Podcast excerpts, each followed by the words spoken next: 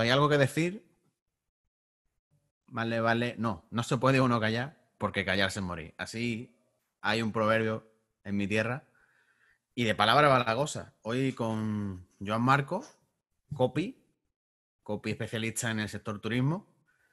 Y nada, Joan, bienvenido. ¿Qué tal estás? Muy bien, aquí intrigado. Gracias, intrigado por lo que me tienes preparado. A ver, a ver por dónde me sales. Bueno, eh, y a mí me gusta empezar con una pregunta contundente y potente. Y te quería preguntar así, en un sentido profundo y personal para ti, ¿qué es el placer para John Marco? Pensaba que me ibas a preguntar cuando estabas haciendo esa introducción que cuánto llevabas sin follar, tío. Eso es la resistencia, eso es otro programa. A ver, repite entonces. ¿Qué es para mí el placer, no? Es el placer para ti, sí. Vale, bueno. Pero, no en un sentido, o sea, tómate, o sea, me gustaría que pensara en el concepto de placer. Vale, lo voy pensando, pero por favor, eh, para que para no quedar yo tan mal, di que no tengo ni guarra idea de lo que me vas a preguntar en ningún momento. No sé ni los topics de la conversación, de la entrevista, ni de nada. Eh, vamos, ni las preguntas ni los topics. Entonces todo esto es nuevo. Entonces, lo digo por lo que pueda llegar a decir. Entonces ahora sí. Joan, ha hecho un salto al vacío totalmente, sin, sin, sin paracaídas y sin red de seguridad. Y yo le doy las gracias por ello, porque al final eso es lo que yo quiero en territorio piscine, ¿no? Quiero, quiero llegar a. Quiero bucear dentro de la gente, ¿no? Y, llegar a, a, la parte más oscura, más acuosa y, por eso una de las mm, cosas que tenemos dentro nuestra, ¿no? que quizás de las más prohibidas o, no restringidas socialmente, el placer, ¿no? El placer. El placer. Para ti? Uf, para mí es muchas cosas, tío, son muchos conceptos. Yo, más allá del, ultra evidente, que no vamos, no hace la que comentemos, em, a ver, hay un, hay un tipo de placer. Eh, joder, es que me va a preguntar Raza, tío, para, empezar, que, me vas a preguntar después. Em, a ver, a mí un tipo de placer que se me ocurre es eh, un placer intelectual, quizá. Eh, es un placer en el que en el que tú te identificas una situación que si no estuvieras formado o no estuvieras leído o no hubieras vivido ciertas experiencias, no hubieras sabido eh, eh, pasarla o pasarla bien. Por ejemplo, cuando te hacen una pregunta, eh, cuando te. en un evento público con más gente, o cuando alguien estás en una conversación uno a uno y te hacen una pregunta, también no estás hablando de un tema y tú te puedes desenvolver bien, ¿vale?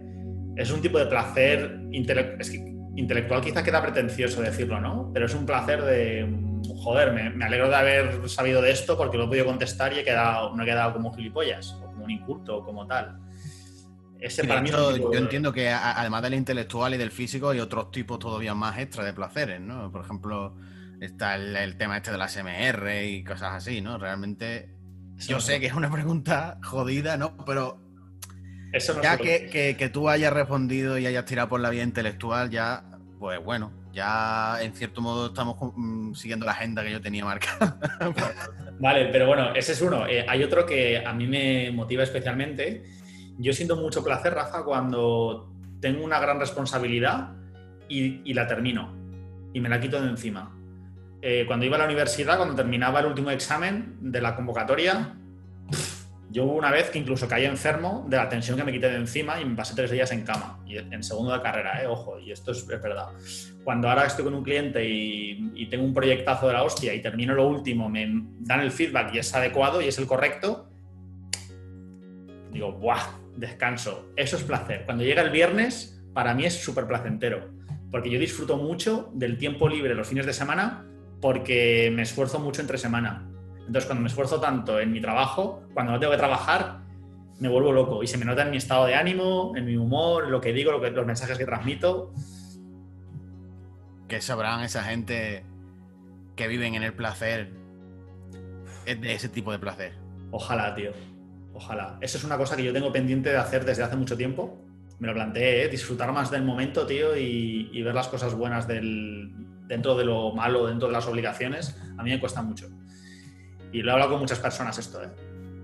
Pero es muy interesante que justo has mm, remarcado tú el contraste tan potente que hay entre el esfuerzo y el, y el, premio de ese esfuerzo y el placer que produce ese premio cuando ha habido un esfuerzo.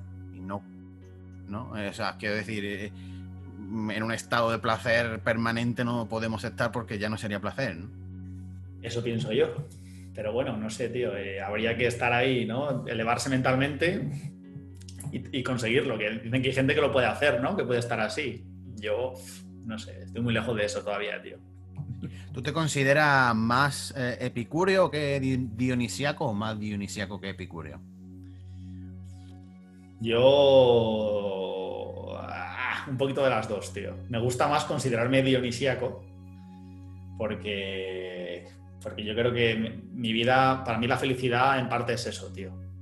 Es tirarme al no al placer, pero a los buenos momentos de la vida, disfrutarlos con felicidad, a no pensar en las obligaciones, disfrutar más físicamente, tío, eh, más terrenal, ¿sabes?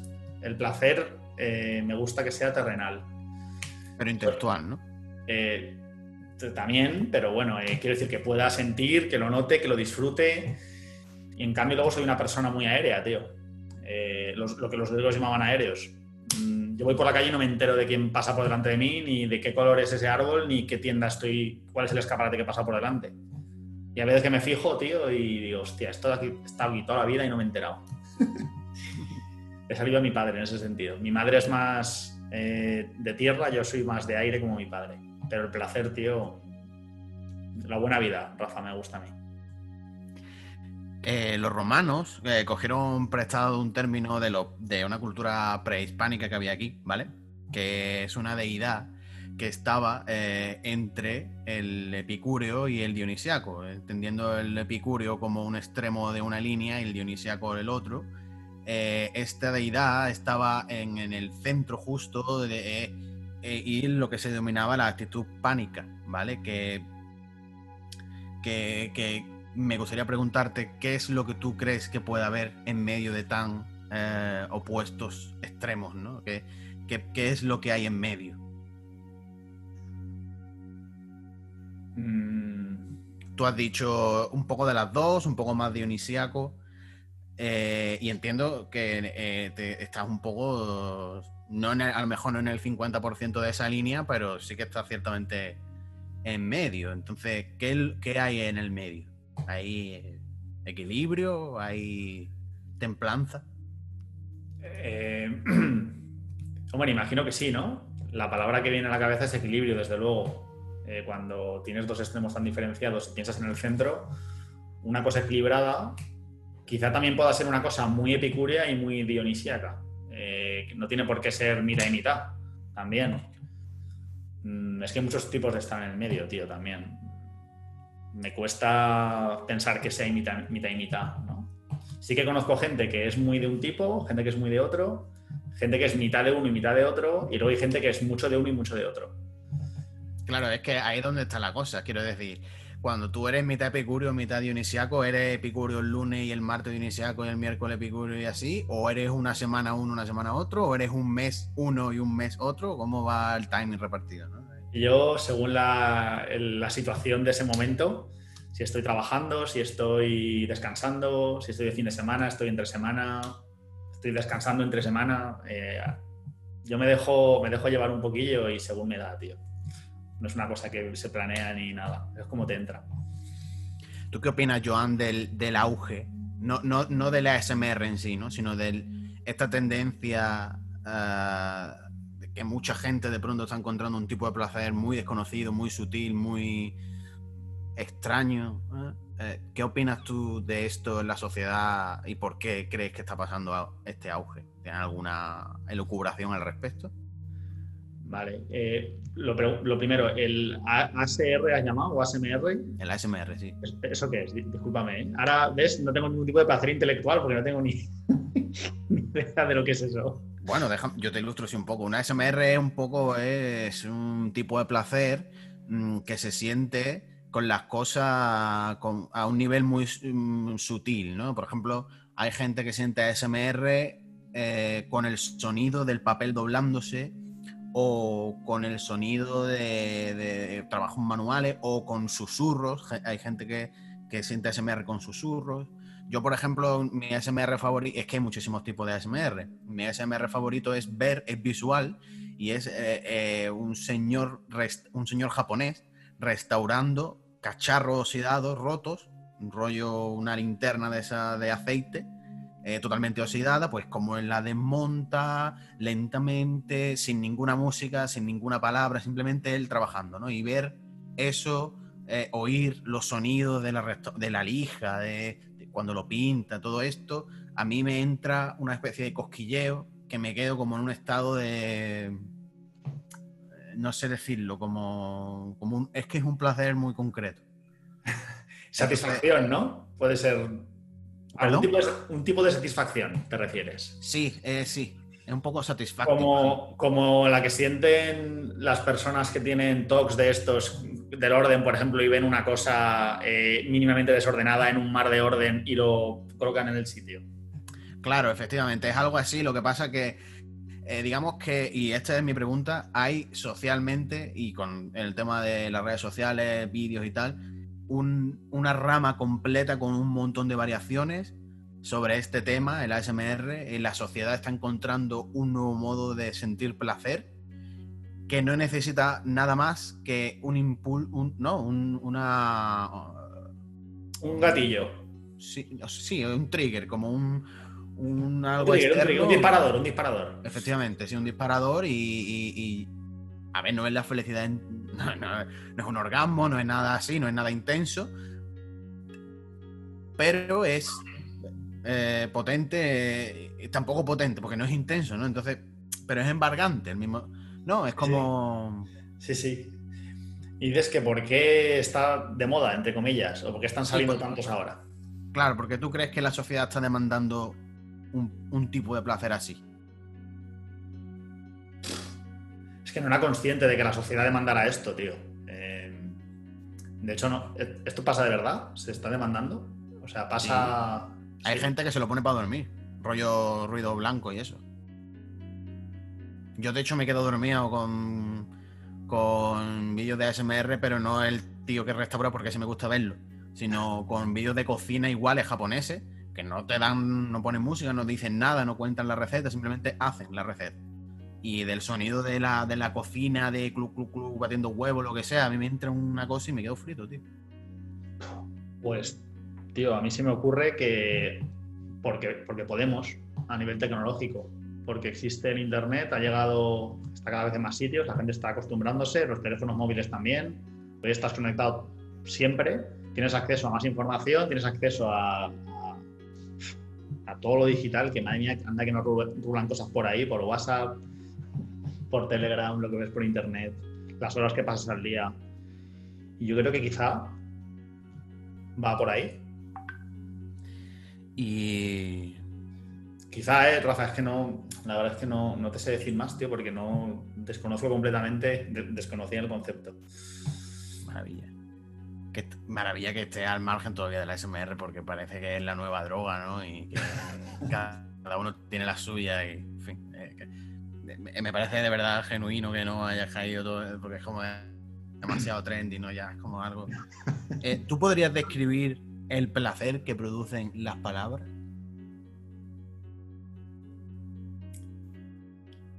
es. Mm, ¿Que escribo yo o que leo yo? bueno, que lees tú. O sea, ¿cómo tú sientes el placer de las palabras? ¿A qué niveles o, con qué matices? Vale, a mí, eh, te lo digo encantado y además. Em, a mí me produce mucha alegría o placer, en este caso, ver que hay alguien que es capaz de construir musicalidad con las palabras. No solamente qué palabra está escrita o qué, vocabulario se está empleando, sino cómo construir las frases y el ritmo que tienen. A mí, si eliges las palabras que suenan bien y las formas gramaticalmente, las pones en un orden que suenen de forma musical, no digo que, suene como, una música, sino que tengan ritmo, a mí eh, me llena de satisfacción de verdad y de alegría ver que hay gente que puede hacer eso. Y para mí... A la, fonética, ¿no? O a la, cadencia de, los versos o algo así. ¿O no tiene nada que ver con la poesía? No, no, no es con la poesía, es, con, es más con los tempos. Yo soy un, un fetichista de los tempos, de las comas. Las comas no me gustan nada, por ejemplo, pongo muy poquitas, pongo muchos puntos y siempre intento tirar del punto y coma, que es un recurso que, está, que nadie en España utiliza, no sé por qué, me parece hasta atractivo. Y cuando veo que la peña lo utiliza bien y crea textos que, son música para el oído, digo, joder, es que... Chapó. Ojalá lo hubiera escrito yo. ¿Tú crees que pueden doler más las palabras que las balas? Nunca me ha pegado un balazo, no te sé decir, pero a mí las palabras eh, me, causan mucha tristeza el lado contrario cuando no se aprovechan, eh, cuando se... No son... No te hablo de ortografía, te hablo de la falta de interés en explotar ese recurso. Porque tú quieras que no escribes por WhatsApp, escribes por, por Telegram, por email, hablas por, por teléfono, te comunicas, salvo que vivas totalmente aislado. Que también te comunicas contigo mismo, pero bueno, ahí no estás con otra persona, es distinto. Y que no tengas ningún tipo de interés en que eso hacerlo mejor o tal. sí, no, pero yo hablo, yo hablo de justo la maestría en el lado, digamos, del mal. Quiero decir, el buen uso con todos los recursos posibles del lenguaje para precisamente hacer daño y causar dolor.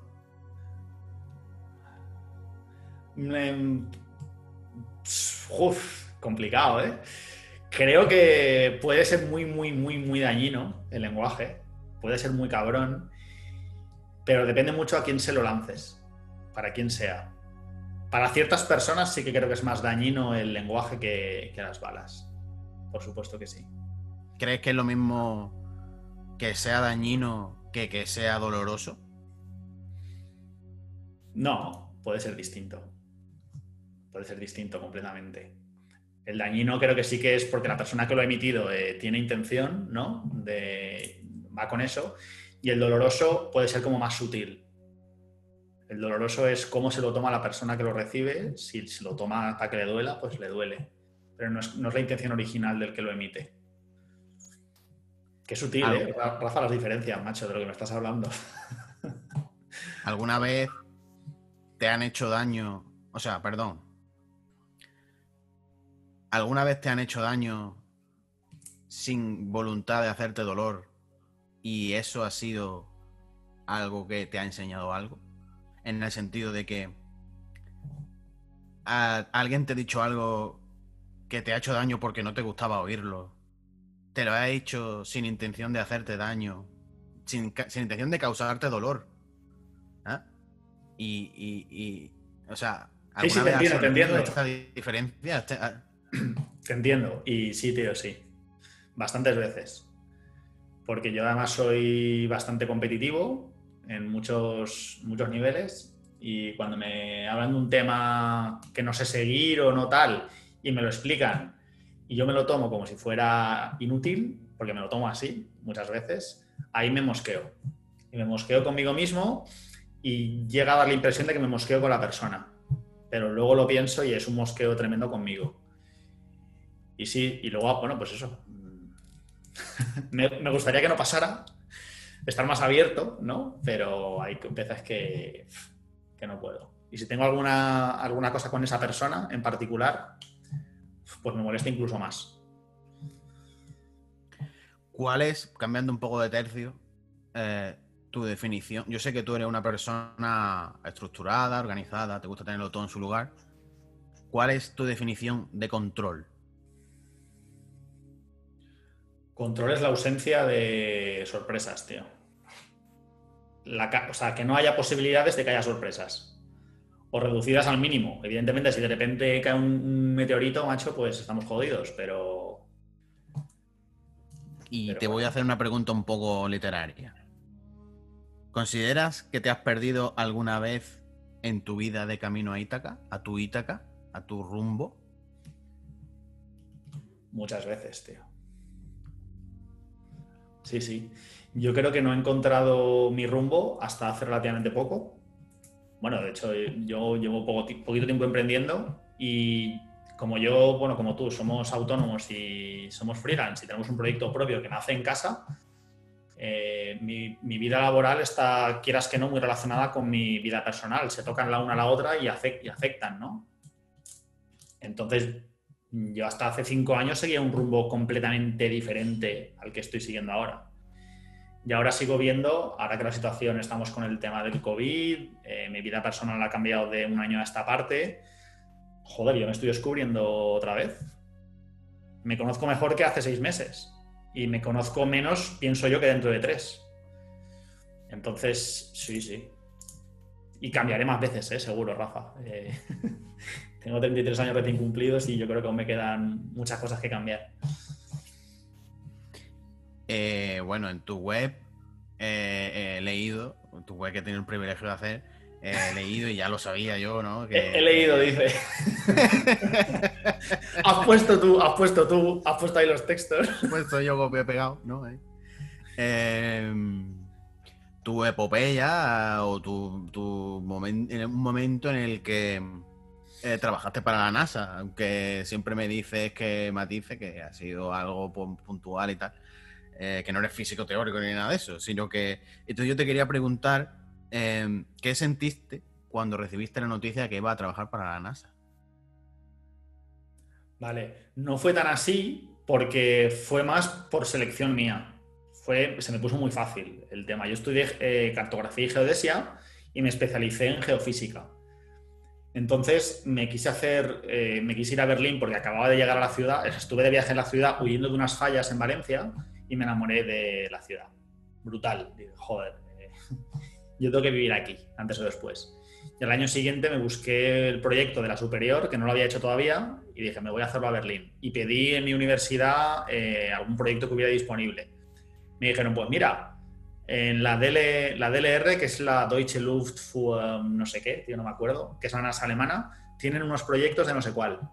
¿Quieres uno? Y yo, joder, eh, de cajón. ¿Y qué sentiste ahí? ¿Qué, ¿Cómo, o sea... Dije, joder, o sea, que esté esto disponible mm, para un proyecto así, súper chulo, además. Eh, mm, no me lo podía creer, tío. Dije, ¿voy a hacer yo realmente esto? Y nada, tío, fui para allá y así fue. A mí me hace mucha gracia porque siempre que cuentas cosas que, tú y yo sabemos, la cuentas como y ya está, ¿no? Y entonces pasó y en fin, pero claro, es que trabajaste para la puta NASA, por muy efímero que fuera eso, ¿no? Entonces, eh, no sé. Sí, no sé, tío. Fui para Berlín, hice el proyecto y yo trabajaba con el gancho de la NASA, porque los de la DLR estaban trabajando con la universidad, con la Technische Universität de Berlín, y el pavo de ahí era el que estaba en contacto con la empresa alemana en sí, con la organización alemana, no, perdona, eh, americana.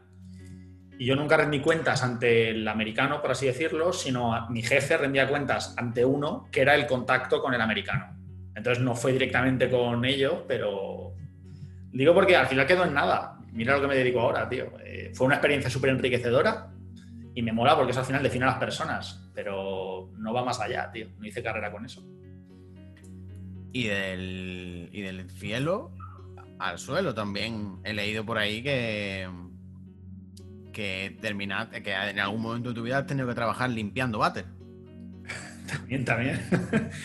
Eh, pues, ¿Qué se siente? ¿Qué se siente cuando, o sea, en qué momento antes o después de la NASA, no lo sé. te pone a trabajar en algo así de duro y así de socialmente, pues, bajo, lo que sea, ¿no? ¿Qué se siente en un momento así? Bueno, se siente que lo estás dando todo para vivir la vida que quieres. En este caso te lo cuento. Yo acabé el proyecto de la NASA, lo defendí en Valencia y volví a Berlín, con una mano delante y una detrás, porque se había acabado la beca no me podía doctorar o no había, bueno, no, podía porque no hablaba suficiente inglés ni suficiente alemán como para que en Berlín me dieran una beca de doctorado. Entonces me puse a buscar curro y un amigo trabajaba en un hotel y me dijo, tío, si quieres algo para ir tirando, y ahí que me metí. Y a mí me flipaba tanto la ciudad de Berlín que dije, tío, es que me la suda completamente. Eh, era feliz, era feliz eh, de poder estar en Berlín, aunque fuera haciendo eso. Eh, durante un tiempo sí. Luego, cuando empiezas a ver, cuando ya estás acostumbrado, conoces un poquito más Berlín y, ves que el curro pues, no te gusta tanto, estás cansado, cambiarías. Luego ya no. Estuve poco tiempo, que conste en, el hotel estuve solamente un mes, luego estuve de camarero, también me lo dejé porque me hice camarero, y luego ya acabé cansado. Ya el boom de Berlín ya había pasado, me había pegado mis 28 fiestas, mmm, había conocido gente, etcétera, etcétera, y dije, vale, ahora que estamos ya, que el boom ya ha pasado, vamos a sentarnos. Y fue cuando me busqué pues un curro de, de ingeniero, pero de topógrafo en ese caso. Y fue cuando empecé a trabajar en el suelo, pero replanteando puntos. Esto, esto es un poco lo que hablábamos al principio, ¿no? El, tema del umbral, el umbral del placer, ¿no? Claro, cuando trabajas duro y te das tu premio, y eso es placer porque has trabajado duro y te has dado tu premio, y llega un momento en el que eh, el premio, o sea, la tolerancia que tenemos hacia ese premio, ya no merece tanto la pena el precio para, para conseguirlo, ¿no? Sí, sí, sí, ahí está. También es como vivas tú ese premio ese fin de semana, si tienes los medios y los recursos. Ha habido veces que no lo disfrutas tanto porque los recursos son pocos y ha habido veces que lo disfrutas un millón porque el trabajo que tienes el lunes lo detestas a muerte. Y he vivido muchos meses así con un trabajo que tuve. Eh, no sé, tío, es que son situaciones muy extremas, ¿sabes? un trabajo que no te gusta nada, mm, cuando no tienes recursos, que en ese momento yo no tenía un, clavo, lo de los fines de semana pasa a un segundo lugar prácticamente. No sé, es, una época también muy confusa, tío, hace ya muchos años de eso. Antes lo, hablaba con una, con una compañera que yo llegué en 2011 a Berlín. Joder, es que hace ya, ¿eh? Creo que fui en 2010 y en 2011 fui a vivir, me parece que fue si, pudiera, si pudieras darte un consejo a ti mismo, si pudieras ir ahora mismo a 2011, ¿qué te diría? Mm.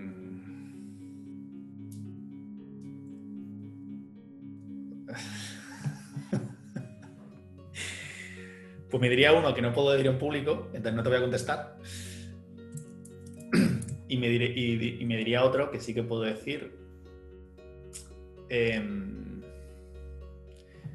que es que me mezcle mucho más con la sociedad alemana, tan difícil de, tan difícil de conseguir o de interactuar con ella, porque yo lo hice a la fuerza, después de mucho tiempo. Si desde el principio me hubiera puesto a juntarme solamente con personas de allí, a no hablar castellano con nadie y tal, eh, hubiera ido muchísimo mejor. Yo aprendí alemán realmente cuando empecé a trabajar con alemanes, con gente que no, no sabía hablar inglés. Y eso me facilitó muchísimo toda la vida en general. Eh, con, tres años de diferencia, tres años tarde, si lo hubiera aprendido al principio, joder, eh, quizá hubiera pillado un curro, no hubiera entrado en el hotel al principio, no hubiera sido camarero tampoco, hubiera estado ganando pasta desde el principio, entonces al tener más pasta hubiera vivido otro tipo de vida distinta a la que viví. ¿Tú crees que hay vida después de la muerte, John? Vida después de la muerte. Sí. No. No, tío. Llanamente no. ¿Tú? entrevista no es a mí. bueno, me gustaría que sí que hubiera, ¿no? Pero. Pero. Pero no.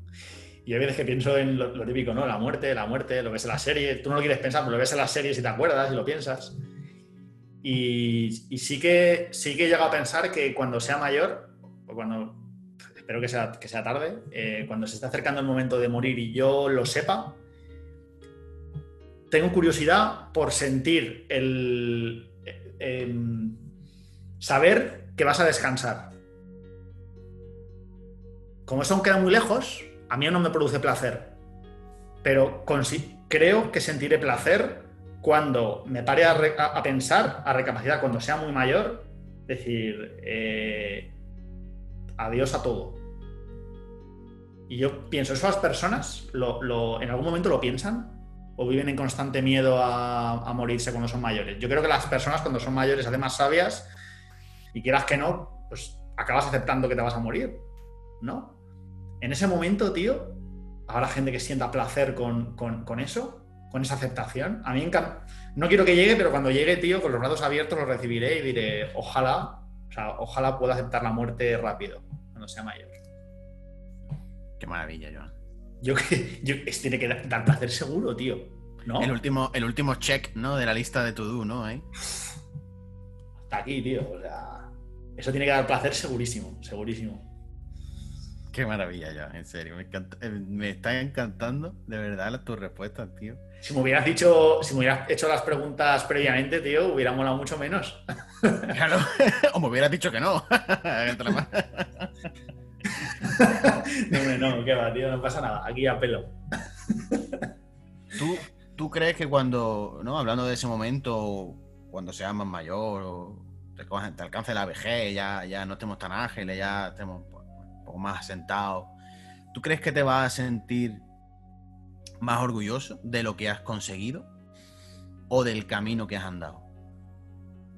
Más orgulloso de, ¿no? de, la meta final o del camino andado, dices. Efectivamente.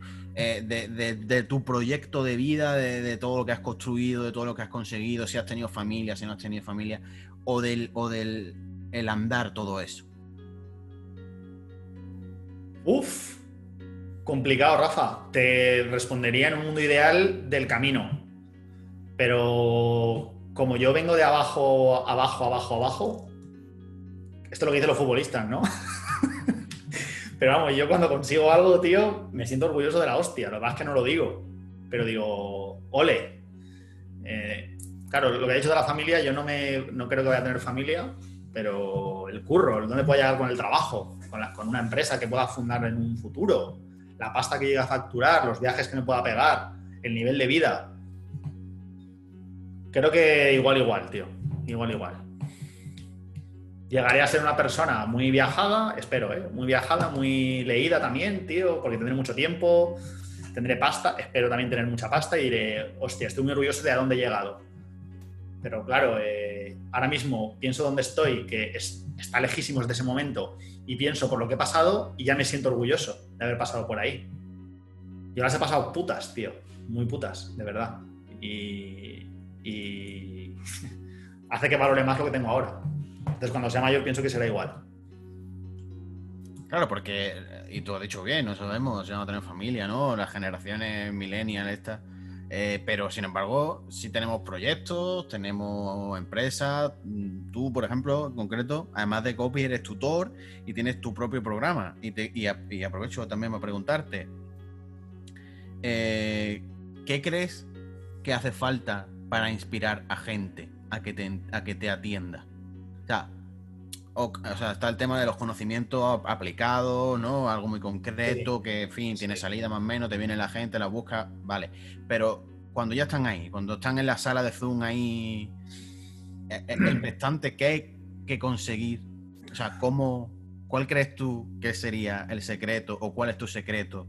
¿O cuál es tu método, tu manera de, que la gente eh, reciba lo que tú le quieres dar?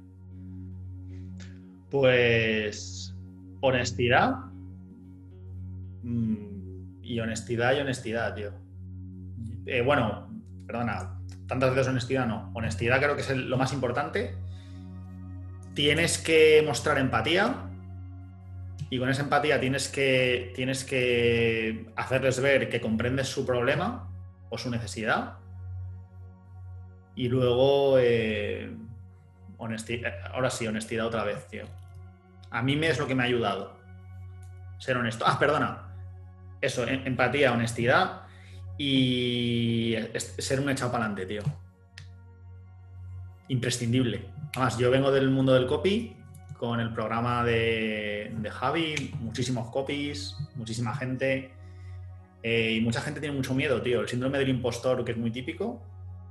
Yo lo he sufrido alguna vez, eh, pero me he dado cuenta de que las cosas salen si dices hasta luego, eh, para adelante. Si luego me sale mal, pues ya pues ya me disculparé. Y que sepas que soy muy anti, muy, muy anti de las personas que dicen prefiero pedir perdón que permiso. Yo soy de los que pide permiso, ¿vale? Pero en este caso, eh, tío, para adelante con el trabajo. Créetelo.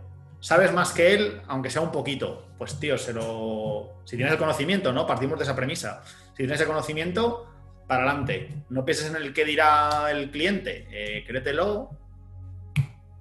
Empatiza, sé honesto. No quieras vender a toda costa. Y luego, si además puede sonar diferente, que para mí es una propuesta de valor, el no parecer como los demás, yo he tirado con eso, tío. Y de momento la cosa funciona, de momento. Me ha encantado una cosa que has dicho, que ha sido que tú eres de los que pide perdón antes que... O sea, no, de los que pide permiso antes que perdón, ¿no? Sí. Y sin embargo, eh, el estar echado para adelante, esa actitud, ¿no? La actitud es lo contrario. Entonces, qué maravilla y, qué circunstancia te habrá llevado a ti, Joan, a, siendo una persona eh, cauta, precavida del lado defensivo de la vida, a aprender que realmente esa actitud y ese empuje también es parte de, todo esto, ¿no? De este camino. ¿Tú, ¿Tú recuerdas en qué momento has llegado tú a la conclusión siendo una persona... Porque te entiendo, yo también prefiero pedir mil veces eh, porque no soporto después cargar con la responsabilidad de haber hecho algo mal, ¿no? Eh, ¿en qué, ¿Tú recuerdas el, mm, el cambio mental de, haber aprendido eso? De, decir. Pues. Pues, tío, te podría decir. Creo que fue importante cuando terminé la formación de copy con la que me formé. Que la persona que la impartía, Javi, me dijera. Tío, em, tutor para la siguiente edición, recién terminado. Creo que me dio un plus de confianza y a partir de ahí empieza tu camino como referencia para otras personas, ¿vale? Insisto, esto es a nivel minúsculo, no hablamos de referencia grande, sino a nivel minúsculo, un, micro nichísimo como era el copy en ese momento.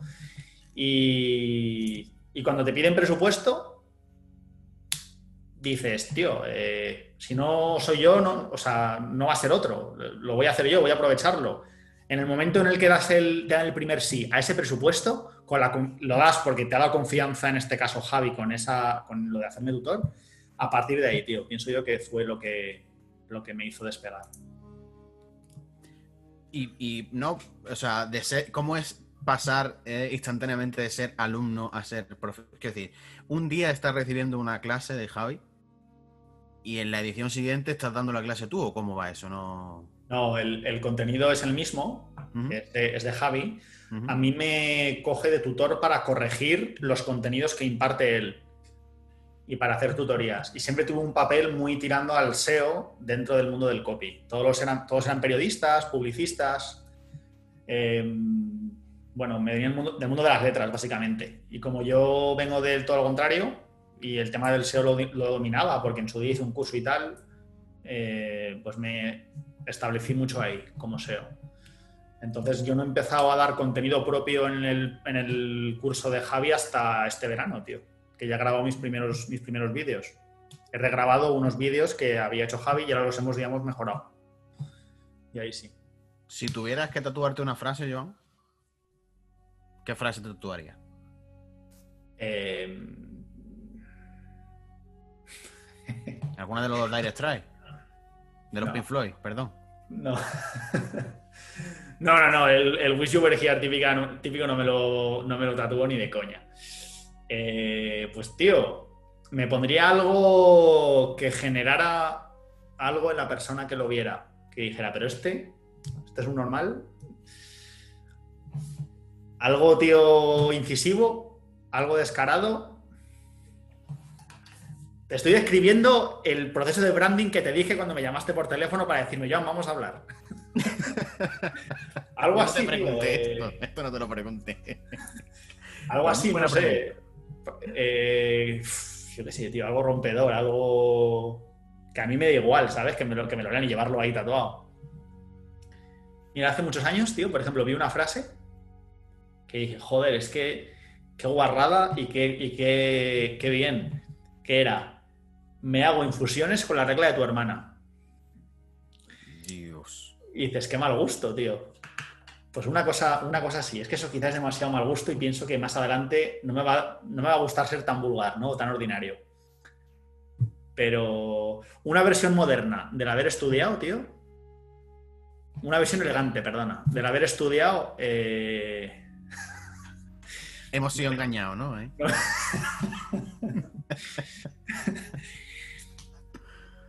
algún meme, algún meme. Por ejemplo, tío. Tengo, tengo tres piscinas, tío. Soy un vanidoso, ¿no? ¿Eh? Sí, tío, de, de los coches. sí, sí. El Ramón de Piqui. Eh, ya una última pregunta para cerrar. Eh,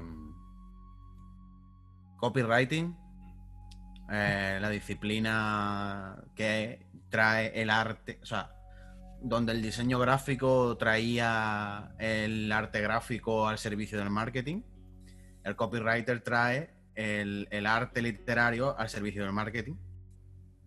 Me gustaría preguntarte, ¿qué crees tú que hay de diferente entre el artista y el profesional cuando ambos se dedican a escribir?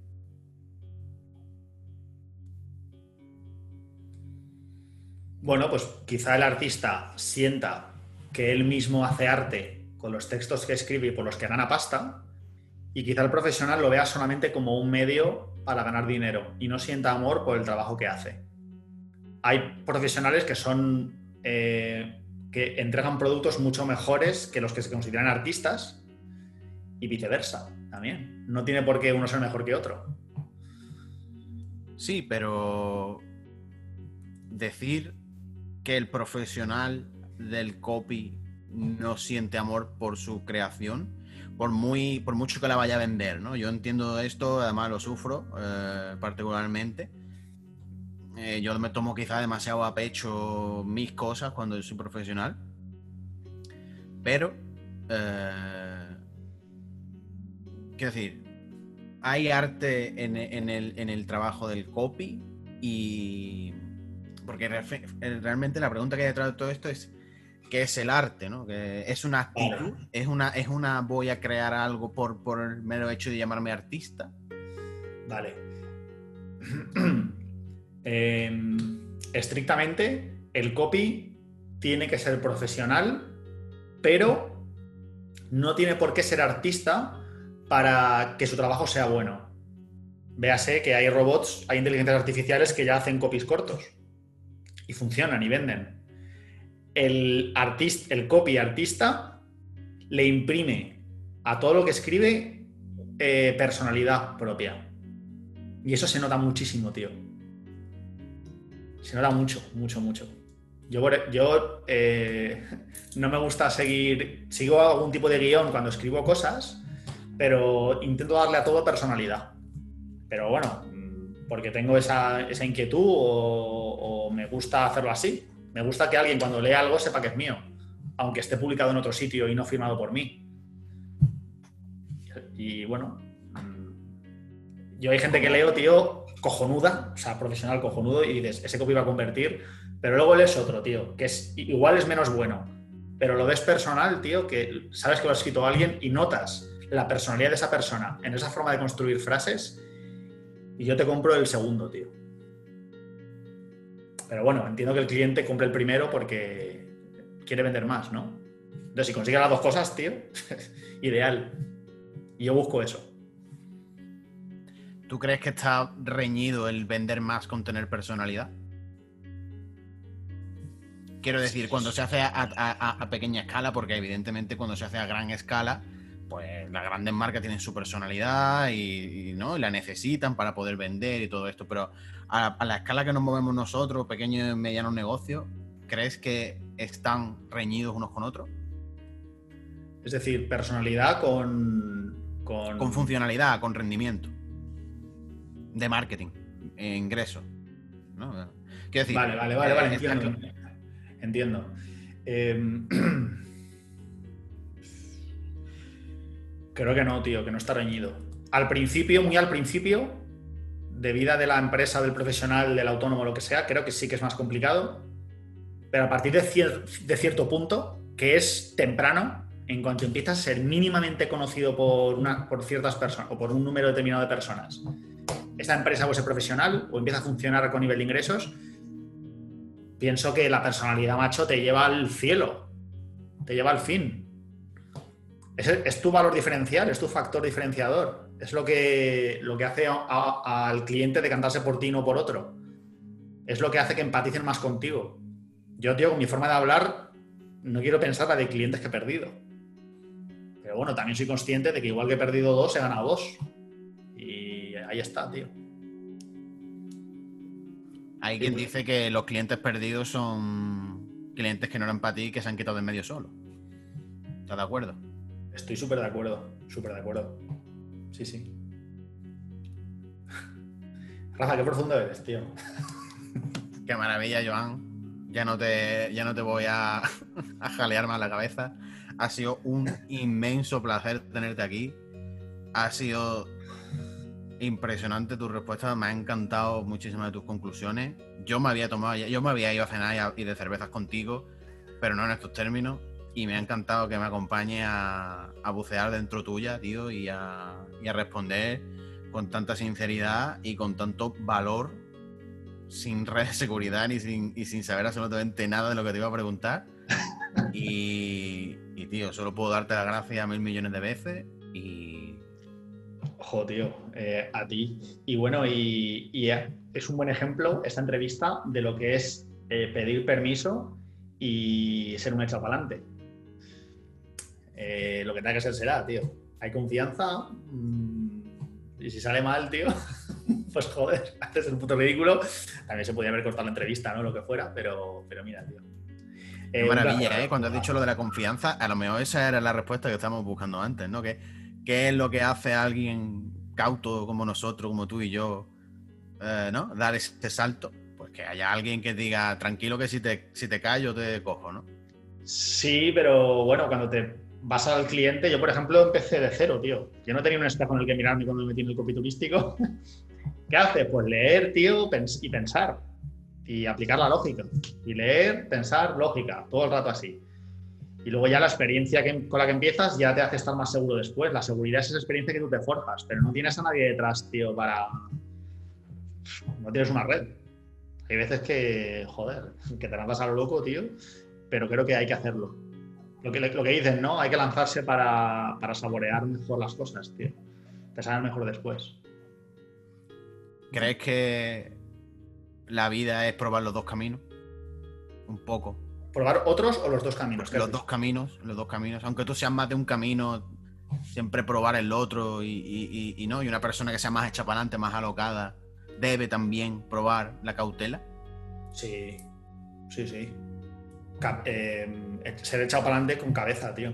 Siempre, siempre con cabeza. Volvemos al principio, yo soy una persona muy aérea, tío. Intento meditarlo todo mucho, eh, tengo mucho pronto, pero soy muy tranquilo en general y le doy muchas vueltas. Qué maravilla, Joan. Eh, muchísimas gracias, vuelvo a repetir, por estar aquí y por tu respuesta. Y, nada, eh, esto ha sido Territorio Piscis eh, el podcast acuoso de Wonder Mochi. Y, ha sido un verdadero placer estar contigo, tío. Eh, gustazo, tío, y un placer de verdad estar aquí. Que haya salido así la entrevista, no sé si bien o mal, pero bueno, ha salido. Ya me escucharé, me hace mucha ilusión. Espero que. Además, es una entrevista, tío, que no dude ni un momento en cuanto me lo dijiste, porque esto no, no está en marketing, no se ve. Estamos acostumbrados a ver lo otro y ver este lado más personal, más tal, joder. No sabía que iba a ser tan tan místico, tío. O tan profundo. Joder. Pero me ha gustado, de verdad. Gracias por la confianza, tío. Y por pensar en mí para esto. Y que haya mucha suerte con. Bueno, ahora que sé de qué va esto, yo me la veré, tío. Tienes un, tu primer follower oficial de estas entrevistas. Qué maravilla. Pues nada, vamos cortando y nos vemos en el siguiente capítulo de Territorio Pifi. Que así sea.